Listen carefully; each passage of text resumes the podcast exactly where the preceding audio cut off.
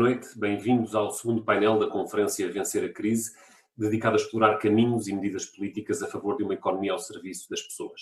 A crise pandémica desencadeou a mais intensa recessão de sempre e a forma como se lhe der resposta vai definir não só o quadro imediato, mas também a evolução da crise climática, que permanece o pano de fundo da, da situação mundial. E coloca-se, portanto, a questão de saber que recuperação queremos realizar e como. Esta é uma discussão de modelo económico e social, uma discussão que o Movimento por Justiça Climática há muito vem reclamando, perante a inércia dos poderes de Estado, mas uma discussão que as atuais circunstâncias precipitaram. É um confronto entre quem exige a intervenção pública para restaurar o curso social e ambientalmente destrutivo em que vínhamos avançando e quem, pelo contrário, vê nesta crise a oportunidade para um confronto e para abrir a possibilidade de uma superação que enfrente os grandes interesses que, ao longo das últimas décadas, precisamente bloquearam a resposta ao problema do clima. Colocaremos um conjunto de perguntas que, para nós, este debate convoca. Eh, qual o papel do Estado na resposta às crises económica e ambiental? Quais as condições de uma nova economia de produção? Que erros não repetir? Eh, a despesa de hoje são mesmo os impostos de amanhã? O que fazer para reduzir a desigualdade?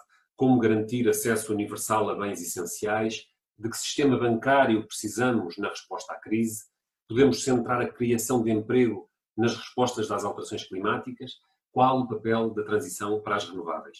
Podemos ter uma agricultura para a soberania alimentar, que ordenamento do território na reconstrução da, da economia. Para responder a estas perguntas, eh, teremos uh, um conjunto de convidados já, já a seguir, Viriato Sormanho Marques, Ana Costa, Francisco Louçã, Luísa Schmidt, João Camargo, Ana Santos, Pedro Lains, Miguel Heleno, Ricardo Vicente, Alexandre Abreu, João Bal. Vamos começar com as intervenções de Viriato Sormanho Marques, uh, professor de Filosofia Política da Universidade de Lisboa, que falará sobre o papel do Estado na resposta às crises económica e ambiental, e de Ana Costa, professora de Economia Política no ISCTE, e que nos falará sobre as condições de uma nova economia para a produção. Eu diria que o Estado vai ter um papel muito importante e vai existir uma luta pelo Estado. Uh, não podemos ser ingênuos.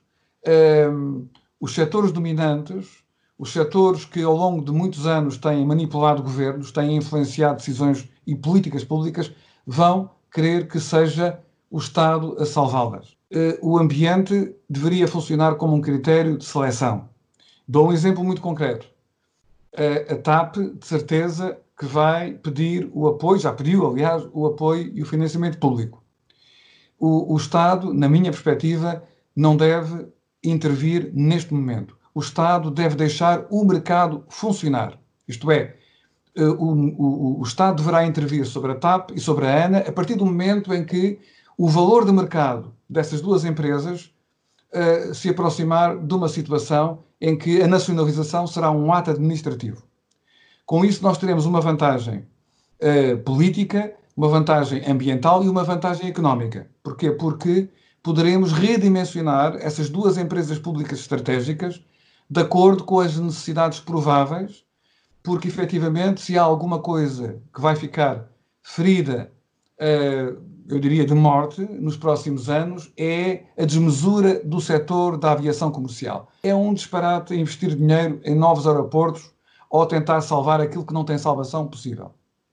Segundo aspecto, pela positiva, o ambiente funciona para uma política de transportes que deve apostar cada vez mais na ferrovia.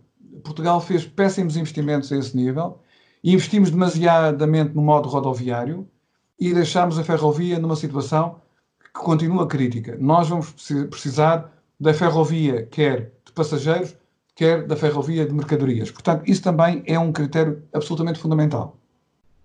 Outro critério fundamental, penso que, que é uh, a de aproveitar esta situação para que o Estado seja exigente também socialmente. Isto é, as empresas que paguem os seus impostos, não no país, mas em países fiscais como a Holanda, são empresas que não devem ser financiadas. Estamos a falar de grandes empresas nacionais. Ou então, o seu financiamento deve ser condicionado a um regresso ao país como o Portugal, como não só o país das operações comerciais dominantes, mas também como o país onde se pagam impostos.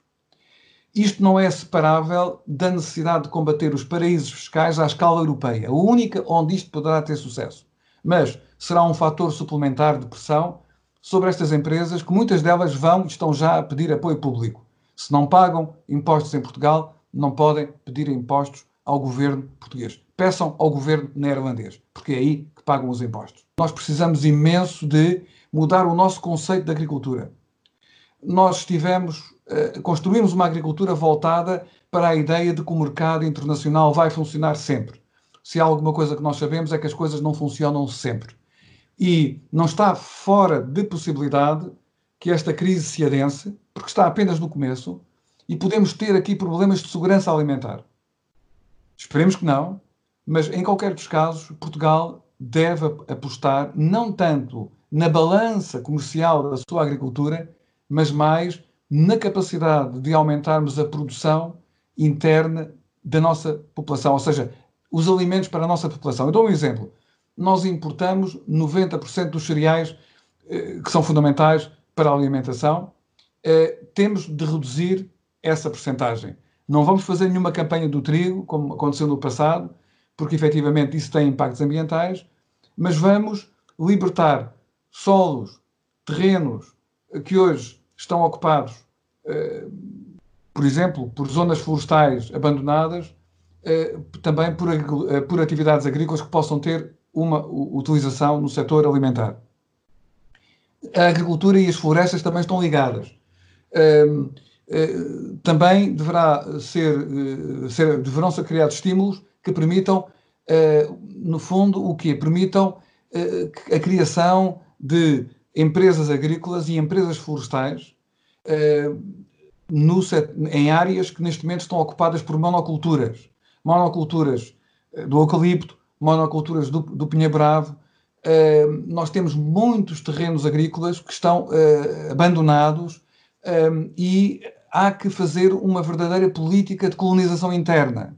E isso passa por uma mudança da propriedade, isto é, os terrenos que estão vacantes os terrenos de proprietários absentistas, eh, se não forem reclamados durante um determinado período de tempo, devem, ser, devem retornar à propriedade pública e o, o Estado deve ter a capacidade de usá-los na sua política de povoamento do interior e de uh, uh, combate, digamos assim, a uma florestação que todos os anos causa os maiores incêndios da Europa. Mesmo antes de 2017, Portugal é o campeão dos incêndios florestais europeus já não podemos evitar uh, muitos, muitas dificuldades e muitos problemas que vamos ter em termos de segurança, uh, em termos de proteção civil, em termos de eventos climáticos extremos, em, termos de uh, fenómenos súbitos que causam destruições e perdas de vidas humanas.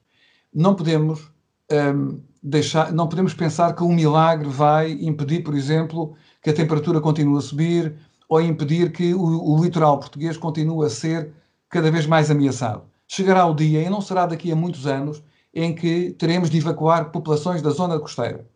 Ora, nós não temos, neste momento, nenhuma entidade capaz de atuar no terreno, apoiando as pessoas com rapidez. Não, pode, não podem ser as forças policiais. A GNR, a PSP não estão preparadas para isso. Uh, os bombeiros têm um campo de aplicação mais limitado. Uh, aquilo que eu defendo é uma reinvenção das Forças Armadas, o que implica que não podemos, numa situação em que, em que o Estado vai ser central, não podemos deixar este modelo de Forças Armadas, que também é um modelo neoliberal, são Forças Armadas, armadas profissionais, que efetivamente são baseadas no fim do serviço militar obrigatório, no fim da ideia de que o serviço militar é também um dever de cidadania, não podemos permitir que isto se venha a, trans, a transformar naquilo que acontece, por exemplo, em países como os Estados Unidos, em que as Forças Armadas são apoiadas por eh, tropas mercenárias nas suas missões internacionais. Nós temos, efetivamente, de criar um novo serviço militar obrigatório que eh, prepare a população para a necessidade de combater atempadamente e de prevenir estes efeitos que são inevitáveis, que são inevitáveis, não, não tenhamos qualquer ilusão. Nós vamos continuar a ter incêndios florestais, nós vamos continuar a ter cada vez mais ondas de calor, cada vez mais situações de seca e de cheias em alternância, e isto vai causar um grande stress sobre as populações e nós precisamos de preparar desde já os meios humanos e militares para combater essa, essa situação. Portanto, fundamentalmente é, eram estas as medidas ou esta visão do papel do Estado. O Estado um, deve também, isto é um aspecto extremamente importante, o Estado uh, precisa, o grande problema em Portugal, na minha perspectiva, não é tanto um, a manutenção da democracia ou o retorno a uma ditadura. Eu penso, enfim, os debates recentes sobre o 25 de Abril, eu penso que são debates uh, mais ou menos fantasmáticos nós não temos em Portugal sequer um perigo real de um populismo potencialmente fascista. O grande perigo em Portugal é termos uma democracia que, em vez de estar ao serviço do interesse comum e do povo, esteja ao serviço de uma plutocracia. E por isso é que me parece também que nesta componente de uma de novas forças armadas de serviço militar obrigatório, mas dirigidas fundamentalmente para a segurança interna, segurança e adaptação às alterações climáticas, sem descurar missões internacionais, penso que é um, um elemento que vai ser fundamental para preservar a natureza democrática do nosso Estado numa situação de emergência. Porque são muitas vezes nas situações de emergência, e esta vai ser uma situação de emergência que vai durar muitíssimo para além dos estados de emergência, é nessas situações que muitas vezes os regimes autoritários e, e, e antidemocráticos se impõem. Vamos fazer o contrário. Vamos utilizar esta situação de crise como uma oportunidade para reforçar a natureza democrática do Estado e para reforçar o, o, caráter sustentável de uma economia capaz de adaptar o país às alterações climáticas que já chegaram e vão continuar. O inimaginável aconteceu. Paramos. Parámos porque fomos surpreendidos por uma aceleração vertiginosa de um tempo futuro ameaçador que julgávamos distante e que se transformou num tempo demasiado presente.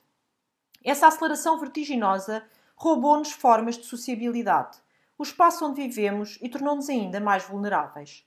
Nem todos paramos. Devemos ao trabalho de muitos, desde os profissionais de saúde às forças de segurança, aos profissionais que tratam da limpeza das ruas e recolhem o lixo, aos professores, aos trabalhadores agrícolas, aos pescadores, aos profissionais das áreas de abastecimento e comercialização de bens alimentares, a todos aqueles que têm cuidado dos mais frágeis, a provisão de condições fundamentais da nossa existência. A paragem tem sido vivida de formas muito diferentes e revelou assimetrias. Estas assimetrias que dividem nações, comunidades, classes, podem até vir a acentuar-se. Mais, a severidade das condições económicas pode tornar mais precária a coexistência pacífica de nações, comunidades, classes. Tudo isto tem sido dito. Nada de novo. Mas talvez valha a pena repeti-lo e não o perder de vista quando se trata de saber como coletivamente queremos imaginar o futuro. Não há paz sem esperança. Não há paz sem a superação das privações que impedem que se conheça a esperança. Essa superação é coletiva. Como evitar a barbárie? Como evitar um capitalismo em que as desigualdades, a exploração, o desapossamento, a alienação se acentuam ainda mais. Sobre isto, vai ser preciso uma coligação de posições e interesses diversos e até contraditórios que só o Estado poderá consertar. Dois grandes eixos de ação são prioritários. Em primeiro lugar, a desmercadorização de áreas fundamentais da vida e dos comuns.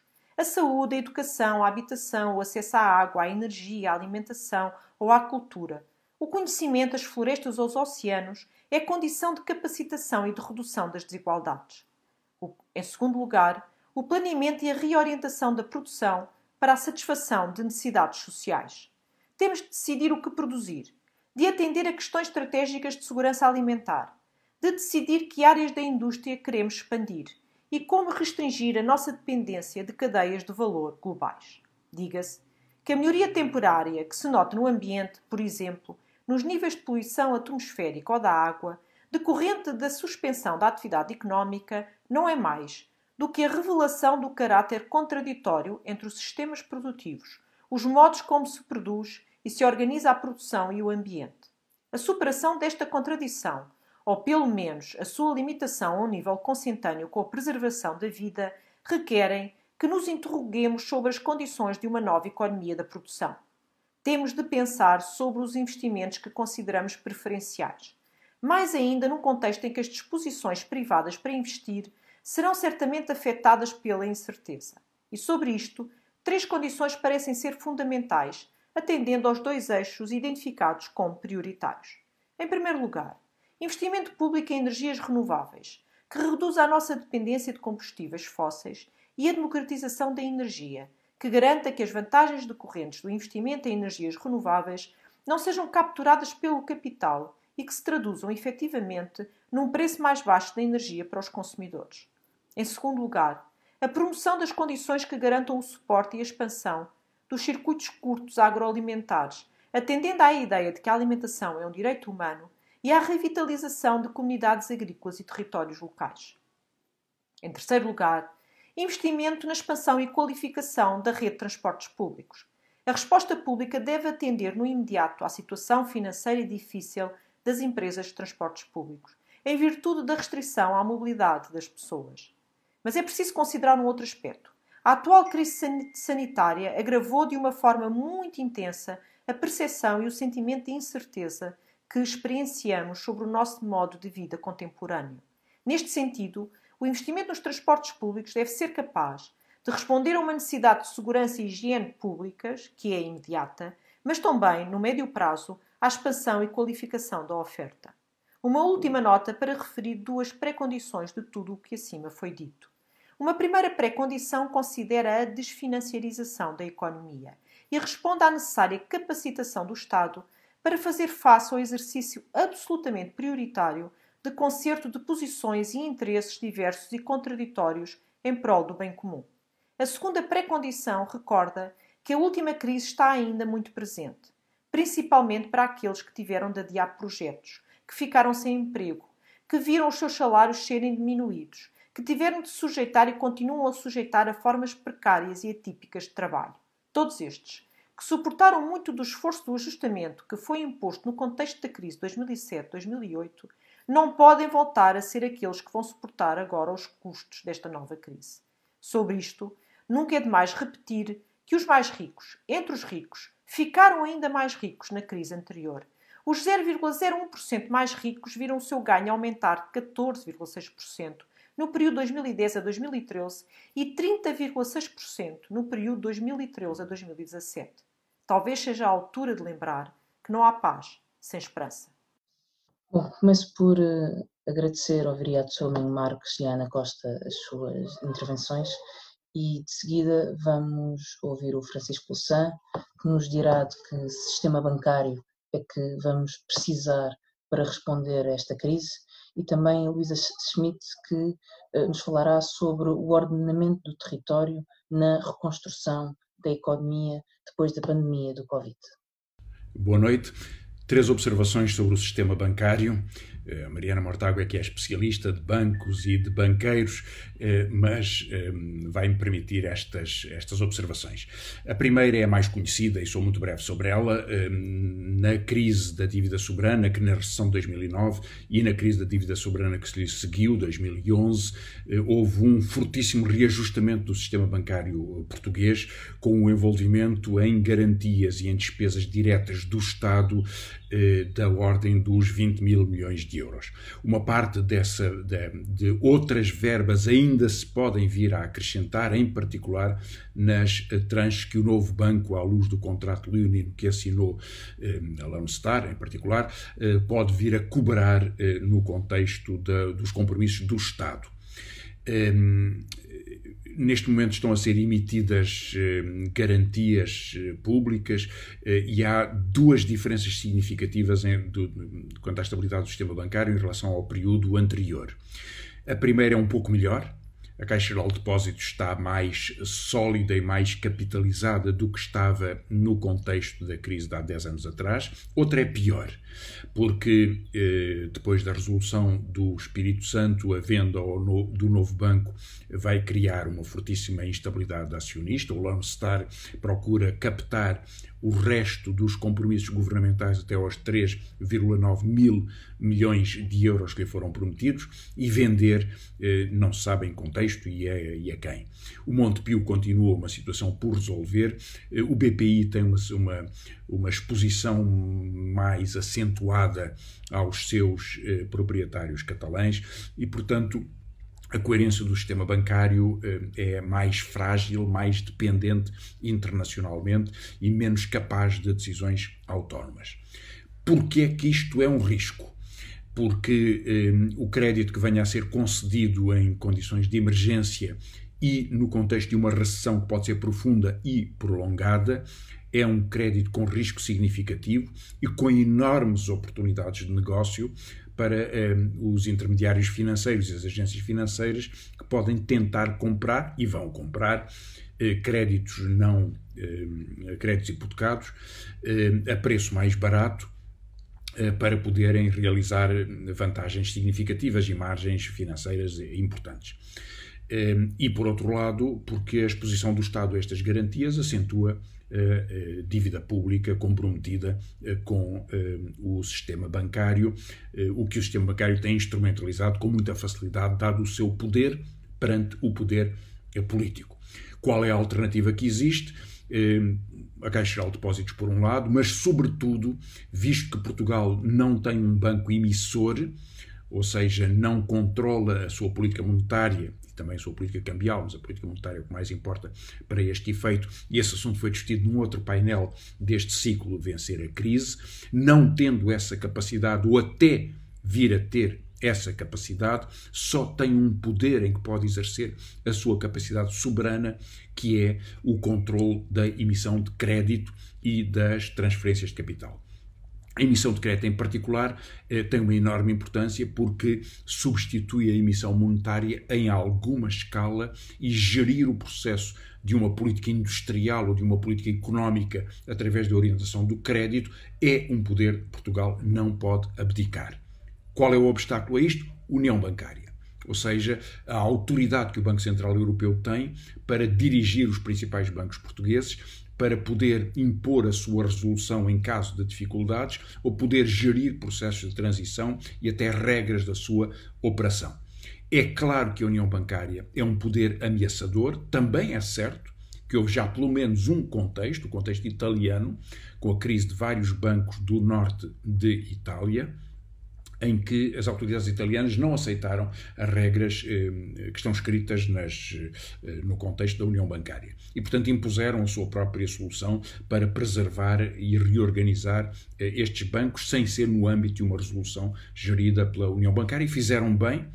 Em todo o caso, é um poder que ameaça e, como bem sabemos, o contexto da União Europeia e da União Bancária, no, no caso português, é normalmente obedecido eh, pelas autoridades. Portanto, nós precisamos de duas soluções: um controle público eh, que se estenda a partes importantes do sistema bancário ou ao conjunto do sistema bancário, que não seja só a Caixa Geral de Depósitos, que é 20% do sistema bancário português. Precisamos de um controle público extensivo sobre a política de crédito do sistema bancário e precisamos, em segundo lugar, de um grau de, de afirmar um grau de autonomia e de soberania em relação às regras que possam vir a ser impostas pela União Bancária. Se não tivermos estas duas condições, então uma crise do sistema bancário vai se traduzir eh, num prejuízo direto para os depositantes, para os contribuintes e para a economia portuguesa. Quanto ao papel do ordenamento do território na reconstrução da economia, eu deixaria quatro ideias. Quatro ideias. Em primeiro lugar, uma das maiores eh, oportunidades em termos de ordenamento do território está centrada na mobilidade limpa e na nova economia de energia limpa. Pode ser o solar, a energia das ondas, eh, o hidrogênio.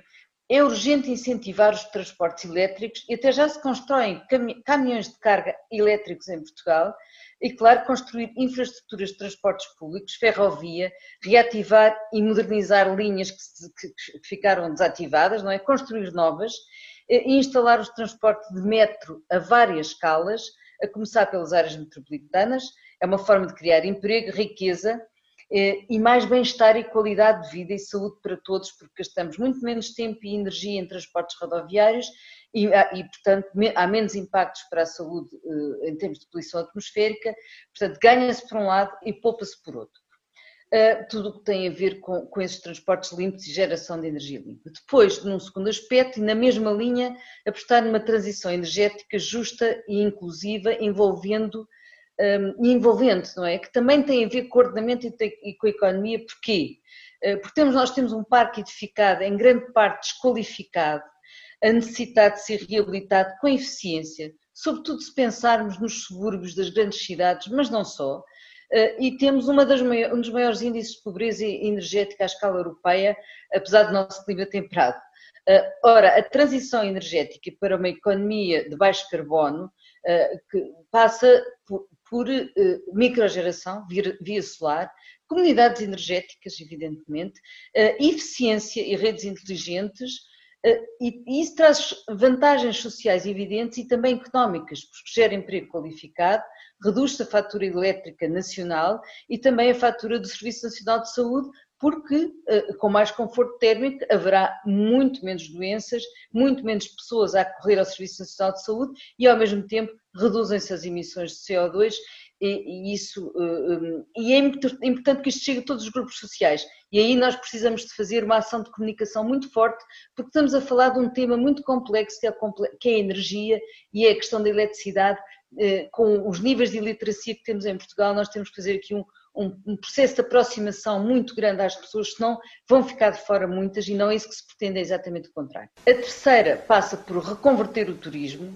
Eh, não se trata, obviamente, de acabar com o turismo, isso seria um absurdo que ninguém eh, deseja, mas criar políticas que deslocassem o turismo de massas rápidas, descontroladas e que muitas vezes são destrutivas e instáveis, até no sentido em que não trazem rendimento estável ao país, e estimular um turismo de qualidade, com menor densidade, com menor densidade e mais valias superiores, eh, um turismo de saúde, termal, por exemplo, com bem-estar, reabilitação física.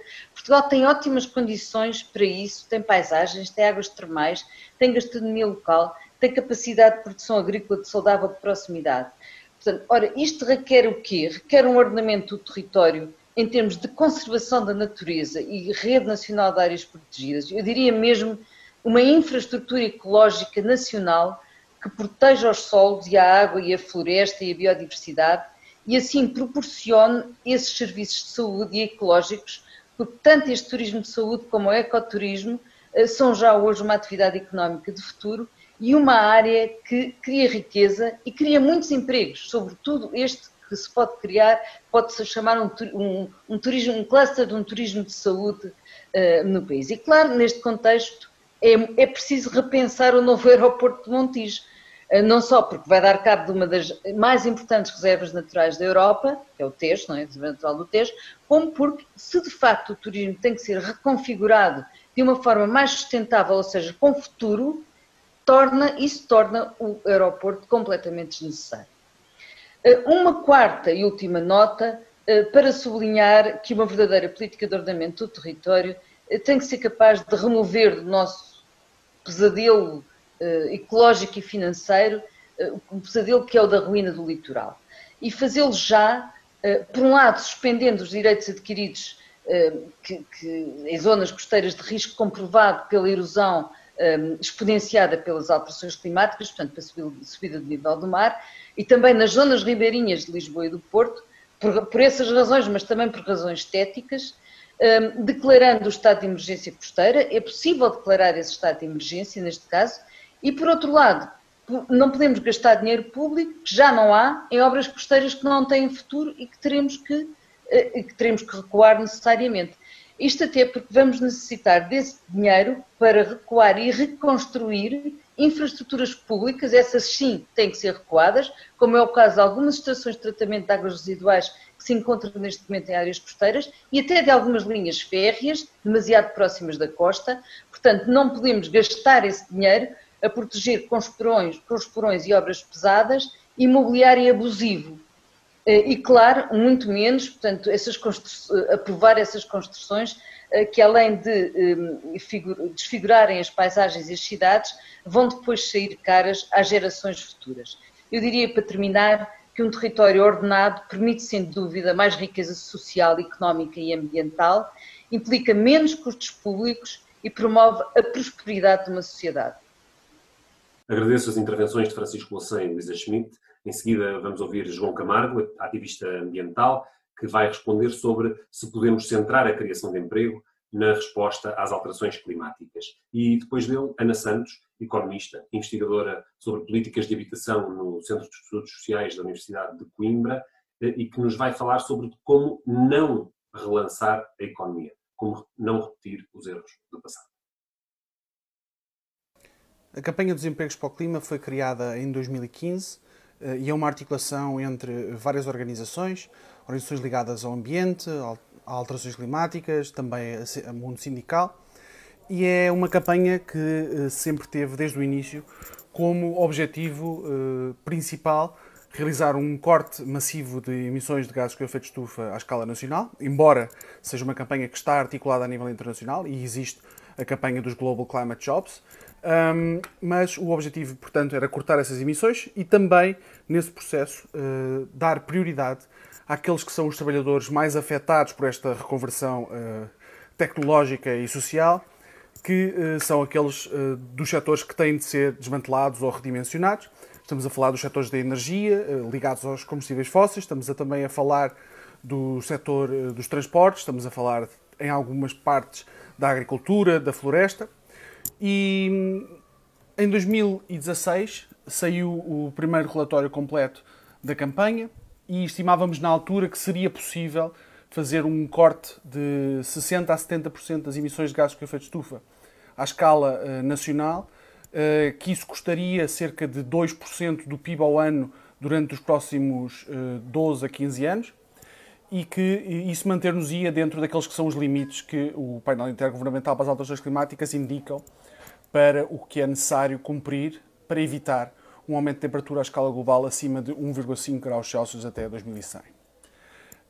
Um, essa modificação significaria uh, fechar todas as indústrias uh, energéticas associadas a petróleo, gás e carvão, fazer uma reconversão desses trabalhadores uh, para um setor público, uma indústria pública de energias renováveis, mas também de, de serviço de distribuição e de logística, e também modificar, uh, massificando os transportes públicos, tornando-os acessíveis e chegando a todos os sítios onde hoje, em muitos casos, não ocorre, apostando drasticamente na ferrovia e uh, tornar, uh, em grande medida, os transportes públicos um bem universal e gratuito, tal como outros que têm de se tornar muito mais gratuitos, nomeadamente os serviços de educação e de saúde.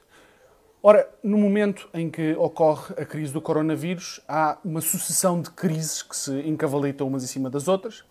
Uma crise social, uma crise económica, associada também à paragem de toda a atividade económica, e uma, uma crise climática que nunca para de estar totalmente presente nas nossas vidas e nunca parará, porque os mecanismos de escala global que nós já desencadeámos modificaram as condições do planeta uh, no qual vivemos.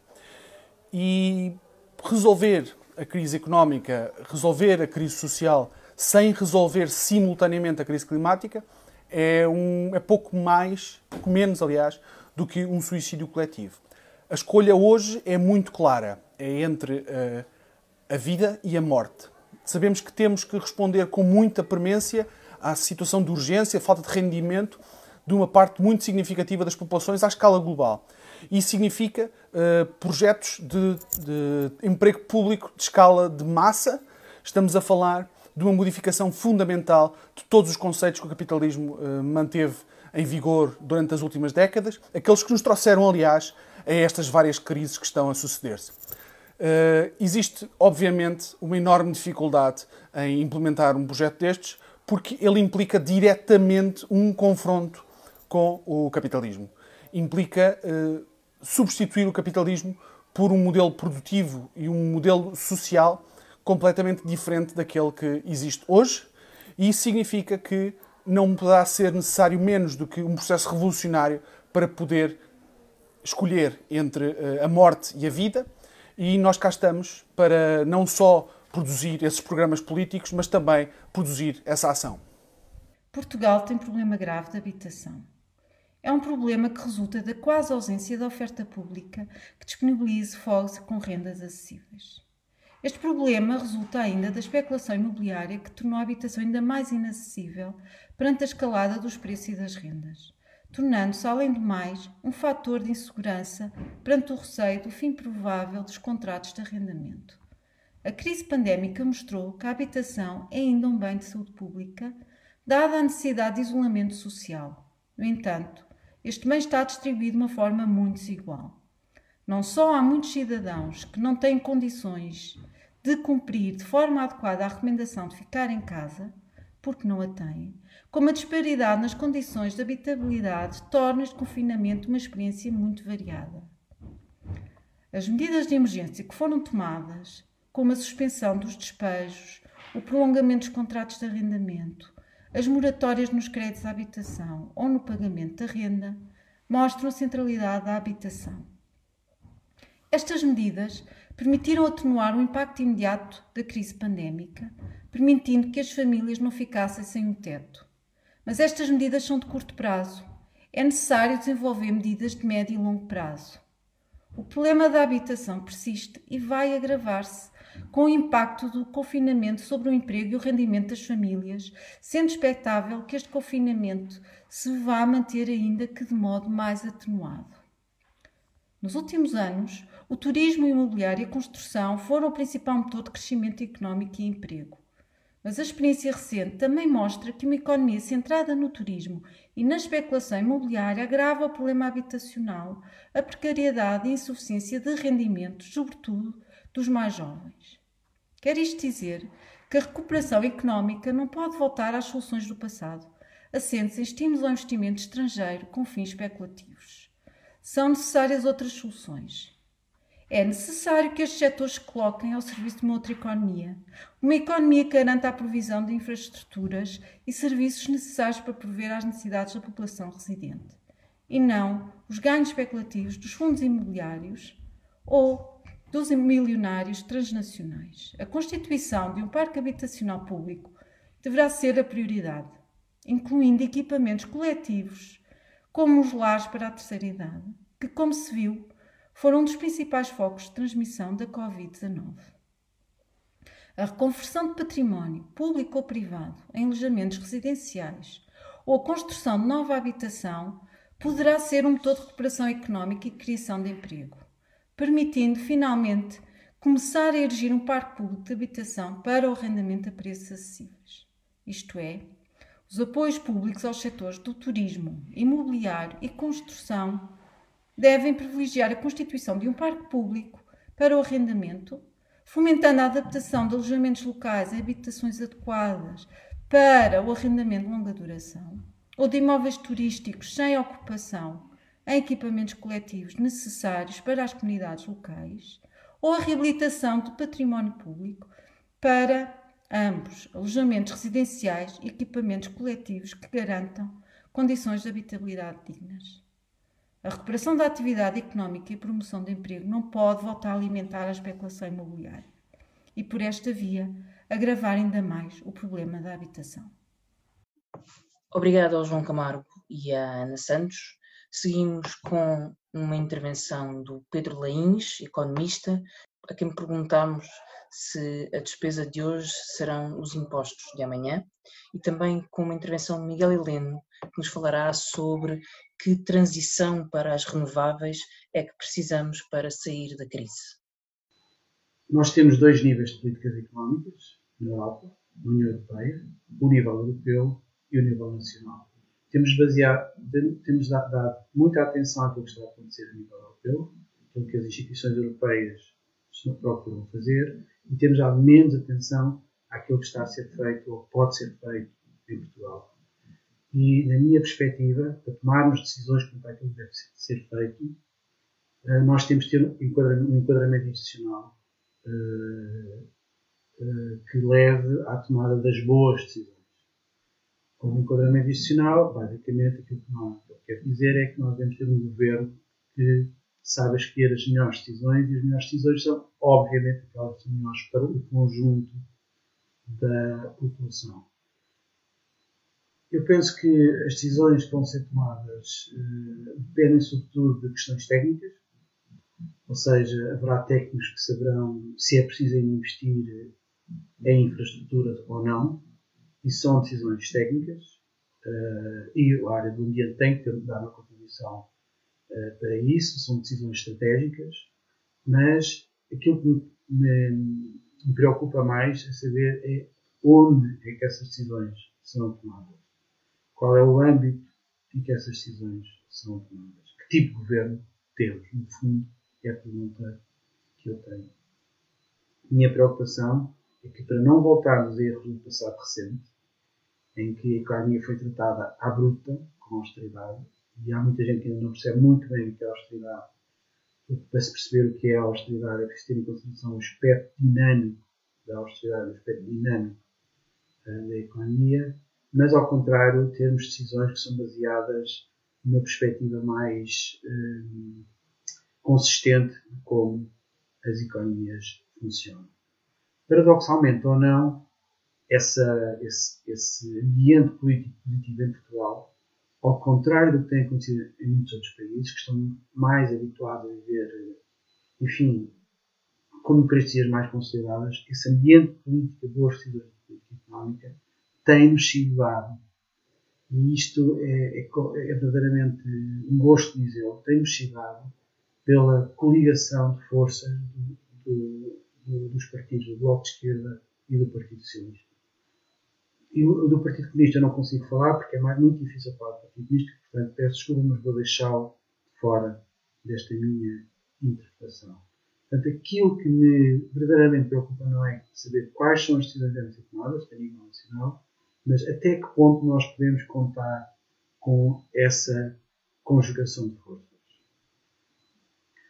Uh, vou dar um exemplo para ver quão diferente nós estamos do resto da Europa. A Dinamarca e a França têm governos centro-esquerda e centro-direita, já anunciaram, a Dinamarca e a França, os governos dinamarquês e francês, já anunciaram que não vão dar apoios a empresas que estejam a pagar elevados dividendos, grandes empresas que estejam a pagar elevados dividendos. Quem é que. Isto é uma coisa normal. É muito normal isto. E é justo. Quem é que aqui, quem é que em Portugal conseguiria tomar uma medida dessas, que é uma medida obviamente inteligente, sobretudo no momento em que há falta de dinheiro, que é preciso dinheiro para ajudar à recuperação da economia e que mais será preciso caso a Europa, mais uma vez, se volte a comportar mal, por assim dizer. É o PS e o Bloco de. Portanto, eu espero que haja um entendimento entre os dois partidos para que se possa tomar uma decisão.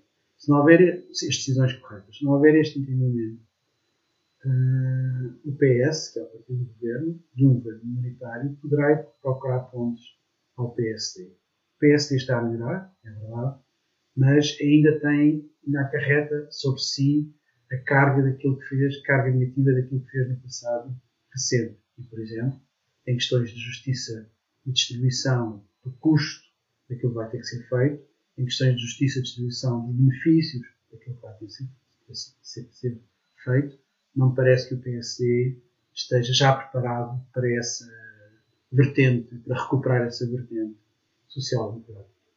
Como socialista e como social-democrata e como quem acredita que os Estados devem ter a capacidade de intervir, sobretudo em momentos agudos de crise, porque são, são a única instituição, por assim dizer, tem a dimensão suficiente, a única instituição em, em países avançados tem a dimensão suficiente para intervir, é preciso que uh, os governos, governos tenham isso em consideração. Obrigado pela vossa atenção e fico aqui, acho que não um pouco mais, e espero que o seminário que o debate, né, caso haja, corra da melhor forma e parabéns ao Bloco Esquerda por esta iniciativa. Numa altura em que uh, começamos a retomar alguma normalidade, depois deste primeiro surto da, da pandemia, algumas coisas que já sabemos sobre o futuro. Já sabemos, por exemplo, uh, que virá aí uma, uma crise praticamente sem precedentes uh, uh, na história da economia portuguesa. Se os números que, que, sabemos hoje estão certos, vamos ter uma recessão na, na, casa dos dois dígitos, ou seja, uma recessão que certamente terá um grande impacto na economia, na capacidade de financiamento das empresas e das famílias. Ora, isso necessitará, obviamente, de uma grande injeção, uma grande presença do Estado e de uma grande injeção de dinheiro do Estado uh, na economia. E a questão aqui é saber como fazer, como fazer isto de uma forma inteligente, de uma forma que pense no futuro, nomeadamente numa outra crise que também estamos a atravessar, que é a crise climática. Ou seja, como é que no momento em que o Estado precisa de intervir na economia, poder fazê-lo de uma forma que pense em reduzir as, as, as emissões e ao mesmo tempo que protege as famílias e os, e os cidadãos. E começaria, se calhar, exatamente por aí. Em primeiro lugar, se nós tivermos um segundo surto no inverno de 2020, 2021, um segundo surto da pandemia, isso vai acontecer num país em que já sabemos que é um dos países que tem uns maiores índices de pobreza energética em Portugal. Ou seja, nós sabemos que há uma grande percentagem da, da, da população portuguesa que não tem capacidade de aquecer as suas, as suas casas uh, por questões uh, económicas. E se nós vamos precisar que as pessoas mais vulneráveis, as pessoas mais idosas, fiquem em casa durante o inverno, não é justo que o, que, que, que o façamos quando sabemos que elas não têm capacidade para aquecer as suas casas. Portanto, em primeiro lugar, uma primeira grande medida é reforçar os instrumentos uh, de, uh, de combate à pobreza energética, não só a tarifa social, mas também arranjar mecanismos de apoios temporários para o inverno de 2020-2021 que possam ajudar as pessoas mais vulneráveis, as pessoas mais idosas a passar o inverno em casa para evitarmos um, um, um, segundo surto que seja destruidor. Um, e podemos também pensar no futuro, ou seja, no momento em que uh, vamos ter que colocar dinheiro da economia para proteger o emprego, fazê-lo de uma forma inteligente uh, uh, e que reduza emissões e custos futuros da família, do Estado, das famílias do, e do Estado. Um, por exemplo, sabemos que uma recessão económica como a que virá aí, tipicamente em Portugal, tem um impacto no setor da construção civil. Foi assim em 2008, em que a crise, anos depois, quase arrasou o setor da, da, da construção civil e precisamos de proteger o emprego, este emprego de milhares de pessoas neste setor. E podemos fazê-lo, por exemplo, com reabilitação para a eficiência, com reabilitação do edificado, com vista à, melhoria das condições de eficiência energética. ou seja, isso seria resolver, é, é, implica necessariamente um, é um problema que temos para resolver há muito tempo, que implica necessariamente muito financiamento e que podemos fazer enquanto protegemos o emprego, podemos, podemos, podemos fazê-lo nesta fase. Começando, por, por, por, exemplo, investimentos nos sítios mais urgentes, seja, por exemplo, em bairros sociais, edifícios que, já, que, já, que de alguma forma já são detidos pelo Estado, ou com programas de apoio, melhoria dos, dos programas de apoio existentes para a reconversão do, do edificado e melhoria das condições de eficiência. Na mesma linha, podemos também utilizar alguma capacidade de financiamento para lançar um programa de solar descentralizado. Eh, Portugal chegou tarde ao solar fotovoltaico, ou seja, não temos por aí, pelo país, muitos painéis fotovoltaicos instalados pelos edifícios e, portanto, isto é um problema, mas também o facto de chegarmos tarde pode ser uma oportunidade. É uma oportunidade porque, por um lado, estamos a fazê-lo numa altura em que os custos tecnológicos já são mais baixos, uh, e por outro lado, podemos, podemos fazê-lo de uma forma mais. Podemos ter um programa, podemos fazer isto de uma forma consolidada e de atacado, ganhando alguma economia de escala.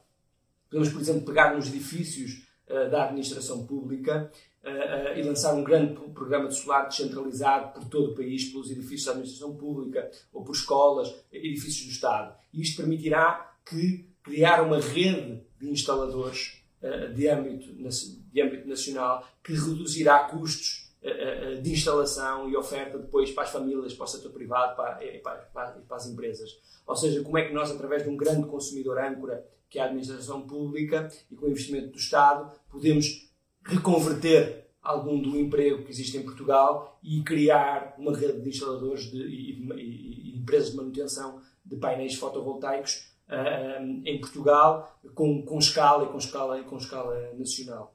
Uh, os momentos de crise são sempre momentos uh, de, de, repensar o futuro, principalmente quando existe esta capacidade, quando existe possibilidade e, capacidade e presença de um, de um Estado forte. E sem dúvida temos que ter em conta a, crise climática e a transição energética neste momento e fazer e fazê-lo de uma forma que não deixe ninguém para trás e que, e que reduza as emissões. Agradeço a Pedro Lains e Miguel Heleno. Eh, em seguida vamos ouvir Ricardo Vicente, engenheiro agrónomo, deputado do Bloco de Esquerda, que, que responde à pergunta sobre se podemos ter uma agricultura para a soberania alimentar. Eh, ouviremos depois Alexandre Abreu, economista, docente do ISEG, em Lisboa, eh, que nos falará sobre como reduzir a desigualdade, e João Bau, ex-presidente da EPAL, que nos falará sobre água, energia, telecomunicações e sobre como garantir o acesso universal a bens essenciais. A atual pandemia evidencia um conjunto de limitações do sistema de produção e distribuição de alimentos. Hoje, mais facilmente, todos percebemos o que o Bloco há muito tempo tem vindo a defender. É necessário políticas públicas que promovam a aproximação das áreas de produção dos centros de consumo, para desta forma valorizar os nossos produtores locais e o seu trabalho, os seus produtos, os, e preservar os nossos recursos eh, ambientais, reduzir impactos do sistema alimentar sobre as alterações climáticas, descarbonizando. É por isso importante que se tomem medidas que deem resposta a esta necessidade. E o Bloco de Esquerda tem propostas concretas nesse sentido, como o estabelecimento de planos regionais de ordenamento agroalimentar, para que em cada região, uh, em função das condições edafoclimáticas locais, se possam definir as condições de produção e as áreas de produção agrícola em função das necessidades das populações locais. E com isto conseguir maior valorização dos produtos agroalimentares. Mas este problema coloca-se também ao nível das pescas. Quer nas pescas, quer no, na agricultura, é necessário que uh, se implementem circuitos curtos que sejam mais justos para toda a gente. Através destes planos regionais de ordenamento agroalimentar, um, podemos e que pretendemos definir regras claras para o funcionamento da agricultura, estabelecendo áreas máximas para cada tipologia de cultura e garantindo medidas de segurança para proteger a população. Obrigar as agriculturas mais intensivas a cumprir distanciamentos mínimos das áreas habitacionais, uh, e garantir também áreas de exclusividade para agriculturas biológicas e outras formas de agricultura sustentáveis que sejam capazes de garantir a transição ecológica, a redução do consumo de pesticidas e de adubos e o favorecimento de sistemas uh, ecológicos de regulação natural. Estes sistemas de produção, além da sua regulamentação, ao nível produtivo, necessitam também de ter regras claras de funcionamento nos mercados. É necessário acabar com o abuso da grande distribuição sobre os produtores agrícolas e sobre os pescadores, que atualmente impõem preços muitas vezes abaixo dos custos de produção e que uh, chantageiam os produtores, fazendo compras de produtos alimentares uh, do, que vêm do outro lado do Atlântico para competir com os, as produções locais e desta forma destrói a economia e destrói também os nossos recursos ambientais. Por isso, o Bloco propõe também que, de forma semelhante ao que se está a passar uh, em Espanha, onde essa decisão acabou de ser uh, tomada, de que os contratos de abastecimento de produtos uh, alimentares, quer da agricultura, quer da pesca, prevejam o estabelecimento de um preço mínimo superior ao preço de custo, e que limite desta forma o abuso da grande distribuição e dos supermercados. Além disso, é necessário também definir valores mínimos da primeira venda ao nível das lotas, na valorização do pescado e garantir que a, a Doca Pescas tem uma capacidade ampliada para armazenar pescado no momento em que a sua valorização seja muito baixa, para proteger os rendimentos dos, dos pescadores e também os recursos locais, possibilitando a sua venda mais tarde, favorecendo a economia local. O estabelecimento destes preços mínimos, quer para a agricultura, quer para a pesca, tem de envolver, obviamente, também os uh, profissionais da agricultura e da pesca e as suas organizações uh, representativas. Para combater a desigualdade não basta uma única medida, é necessário um conjunto de medidas em diferentes domínios, eh, medidas consistentes e articuladas entre si, no domínio da fiscalidade, relativamente aos rendimentos elevados, mas também ao património acumulado, à riqueza, portanto impostos sobre o rendimento, mas também impostos sobre a riqueza, eh, serviços públicos universais, gratuitos, de qualidade, eh, apoios sociais robustos, prestações para a infância, para a velhice, para o desemprego, especificamente contra a pobreza, para a inclusão social, uma política laboral que valorize o trabalho, incluindo uma política salarial assente no salário mínimo, no reforço e na valorização uh, da negociação coletiva. Uh, mas a proposta que trago aqui hoje é especificamente relacionada com a fiscalidade sobre uh, o rendimento, os altos, os altos rendimentos, em sede de, IRS. E esta proposta consiste na criação de dois novos escalões para, os, para os rendimentos mais elevados.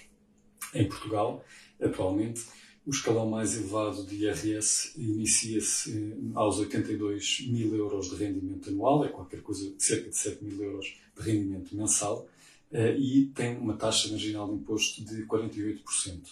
Eh, julgo que há espaço e que faria sentido criar dois novos escalões para aumentar a progressividade do IRS, em particular proposta que faria era a criação de um novo escalão eh, dos 120 mil aos 250 mil euros anuais. Isto corresponde sensivelmente aos 10 a 20 mil euros mensais, mais ou menos, eh, eh, para o qual, ao qual seria aplicável uma taxa de imposto de 55%. E depois, para os rendimentos mais elevados de todos, a partir dos 250 mil euros, ou seja, a partir dos cerca de 20 mil euros por mês, uma taxa marginal de imposto de 65%. Eh, estas, estas taxas eh, não, são, não têm nada de extravagante, na verdade, em particular porque existe precedente histórico para elas. Nos Estados Unidos, por exemplo, entre 1942 e 1964, um período até caracterizado pelo pleno emprego, crescimento económico e estabilidade financeira, a taxa marginal de imposto para o escalão mais elevado foi sempre superior a 90%. vários economistas que têm trabalhado a questão da desigualdade por exemplo, Thomas Piketty ou Anthony Atkinson, têm proposto uh, taxas marginais de imposto uh, para o escalão máximo, para o escalão mais elevado, uh, iguais ou superiores a este, a este valor. A proposta de Piketty é de 80%, para o escalão máximo. A proposta de Atkinson, num dos últimos livros antes, antes de falecer, foi de 65%. Ora, é precisamente esses 65% que eu sugiro que, como um passo para reforçar a progressividade do IRS eh, em Portugal seja introduzido. Eh, não são assim tão poucas eh, os agregados familiares que oferem estes rendimentos em Portugal. Segundo as declarações de IRS de 2018, há 40 mil famílias com rendimentos entre os 100 mil e os 250 mil euros anuais. Há mais de 3 mil famílias com rendimentos acima dos 250 mil euros anuais e, pelas minhas contas, relativamente rápidas e simples, estimo que esta alteração eh, ao regime, eh, à nossa fiscalidade, permitiria arrecadar uma receita adicional de qualquer coisa como 200 a 300 milhões de euros, portanto, equivalente por si só ao total, à despesa total anual com eh, a prestação social para a inclusão ou com o complemento social para idosos, mais coisa, menos coisa. Diga-se, por último, que uma alteração como esta teria, gozaria de um apoio social muito amplo. Em 2018, a OCDE, no âmbito de um relatório intitulado Risks That Matter, inquiriu, fez, um inquérito junto à população de, dos diversos Estados-membros da OCDE, incluindo Portugal, e uma das perguntas que foi colocada foi destinou-se a averiguar o grau de concordância com a frase o Estado deveria taxar mais os mais ricos para ajudar mais os mais pobres. Em Portugal, 80% das pessoas inquiridas afirmaram concordar ou concordar fortemente com esta afirmação, portanto, manifestando uma forte aversão à, desigualdade. Aliás, Portugal foi, de todos os países da OCDE, aquele em que uma maior porcentagem de pessoas mostrou concordar ou concordar fortemente. Penso, portanto, que esta é uma medida que poderia, uh, combinada com seguramente muitas outras, mas que poderia contribuir para reforçar a progressividade do, IR, do IRS português e, por essa via, contribuir para a justiça social, eh, para a coesão social e fazendo de um modo que eh, gozaria de um alargado apoio social. A lei da água consiste no fornecimento suficiente, fisicamente acessível, economicamente acessível, de uma água salubre e de qualidade aceitável para as utilizações domésticas e humanas os problemas que nos subsistem para resolver é o da acessibilidade financeira e é o que é o fornecimento suficiente. Eu defendo, é a minha, é a minha resposta, que o fornecimento suficiente deve ser de 50 litros por pessoa e por dia. Ou seja, de 1,5 metros cúbicos por mês por pessoa. Relativamente à acessibilidade financeira, o que é que se considera um serviço financeiramente acessível? Há mais que uma resposta. Podemos ir aos exemplos europeus e a Bélgica é um bom mostruário, porque na Flandres segue-se um critério e na Valónia e em Bruxelas segue-se outro. Na Flandres entende-se que o fornecimento suficiente que é considerado um mínimo vital para a vida das pessoas, o fornecimento suficiente deve ser gratuito. Os cidadãos na Flandres têm direito a 15 metros cúbicos de água gratuita por ano. Esta opção tem uma vantagem do ponto de vista conceptual ou do ponto de vista político, se quisermos. É que retira da esfera mercantil o mínimo vital de água necessário para, digamos, a sobrevivência com dignidade das pessoas. Em Bruxelas e na Valónia seguem outro critério. Não há fornecimento de água gratuito. Há um sistema de um sistema tarifário com escalões progressivos e, simultaneamente, foi criado um mecanismo de solidariedade que é alimentado pelos próprios consumidores.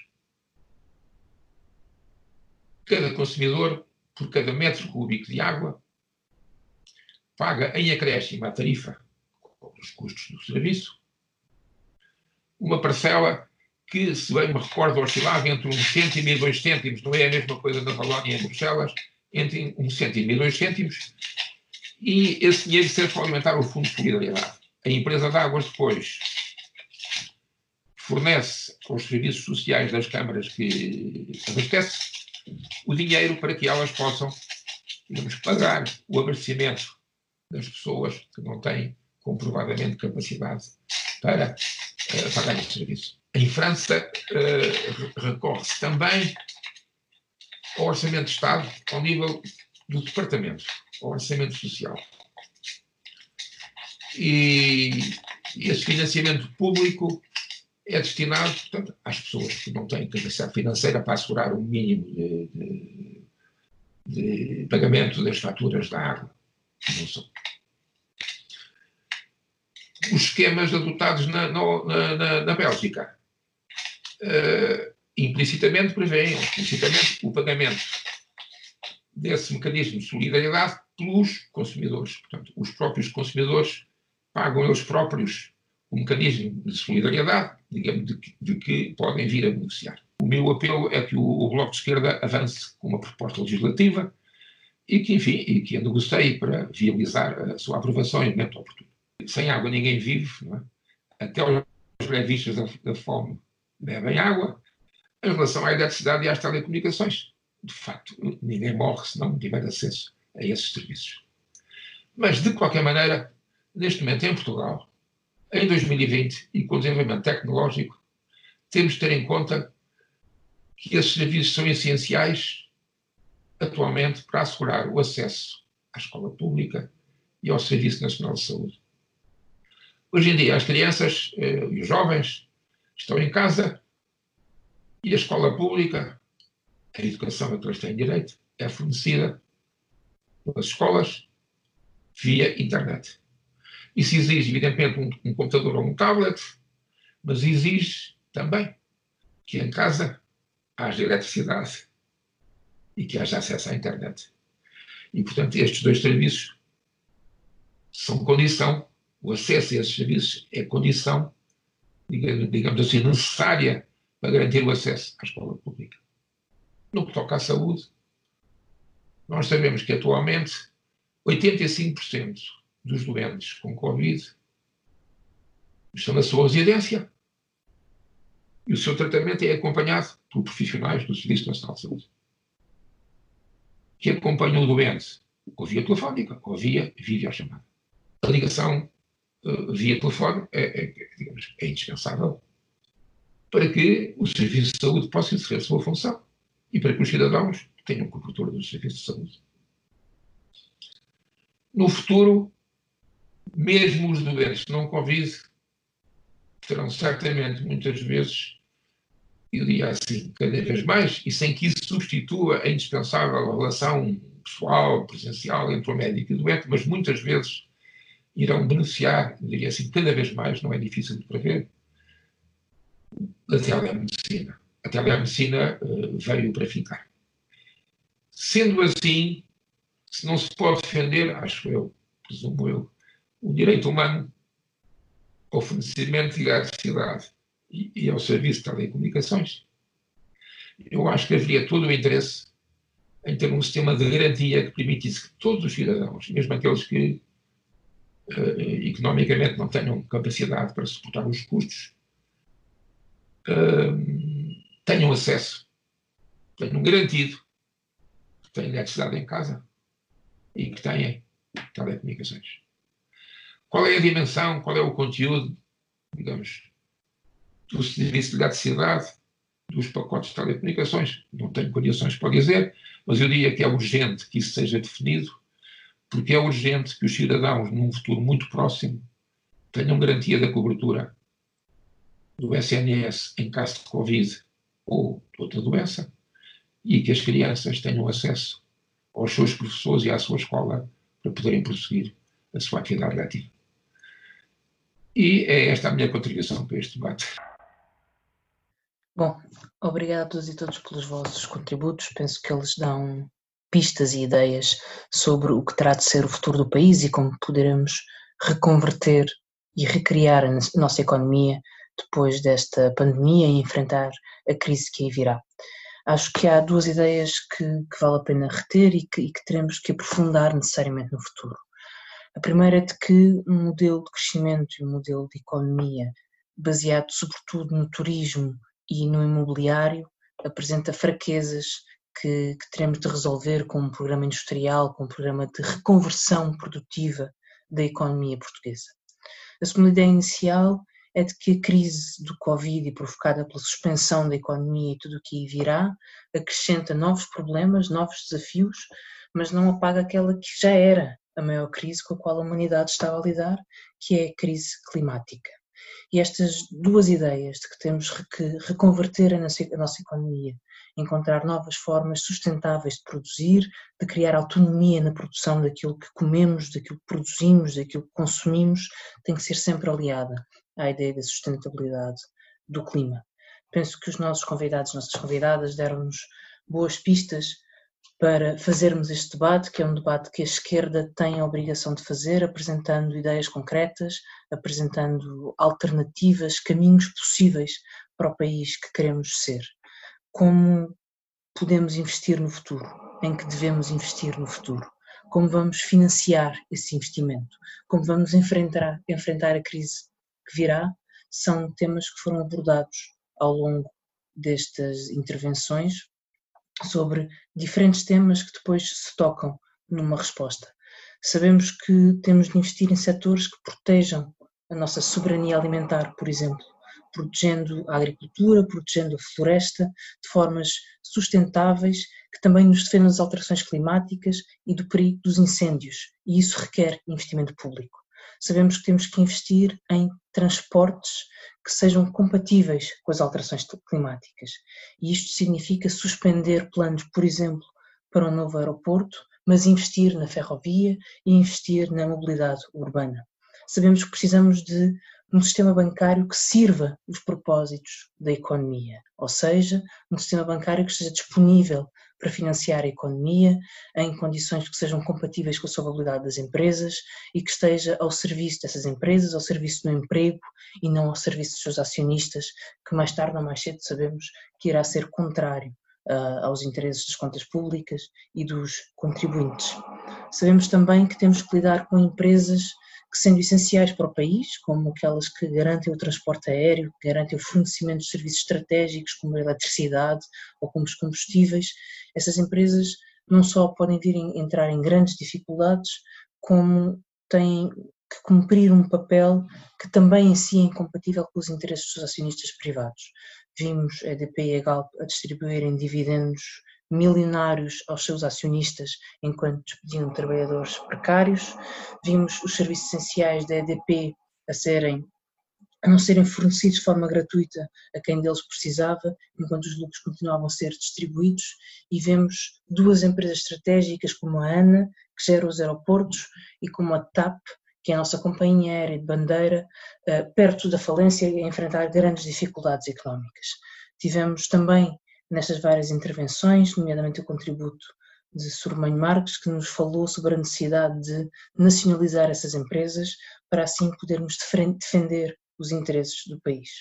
Estas são propostas que certamente farão parte de um debate que terá, que terá de ser maior, que é um debate sobre como vamos reconstruir a economia portuguesa, sabendo que nada poderá ser como antes e que temos que nos tornar mais resilientes de futuro como vamos ter um modelo de crescimento, de criação de emprego, de desenvolvimento que não cometa os mesmos erros do passado e que seja capaz de enfrentar os grandes ou o grande desafio que é das alterações climáticas.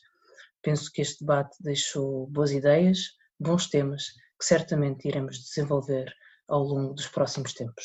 Volto a agradecer muito aos nossos convidados, estando certa que este painel foi mais um contributo para uh, as restantes ideias uh, e pensamentos que, que tivemos neste, neste amplo uh, leque de convidados ao longo destes dois dias de debate. Muito obrigada a todos. O portal esquerda.net aloja outros podcasts que te podem interessar. Leituras longas no podcast Alta Voz, notícias canábicas no podcast 4 e 20 e música portuguesa no podcast Os Cantos da Casa. Encontra todo este som em esquerda.net barra rádio e subscreve os nossos podcasts na tua aplicação favorita.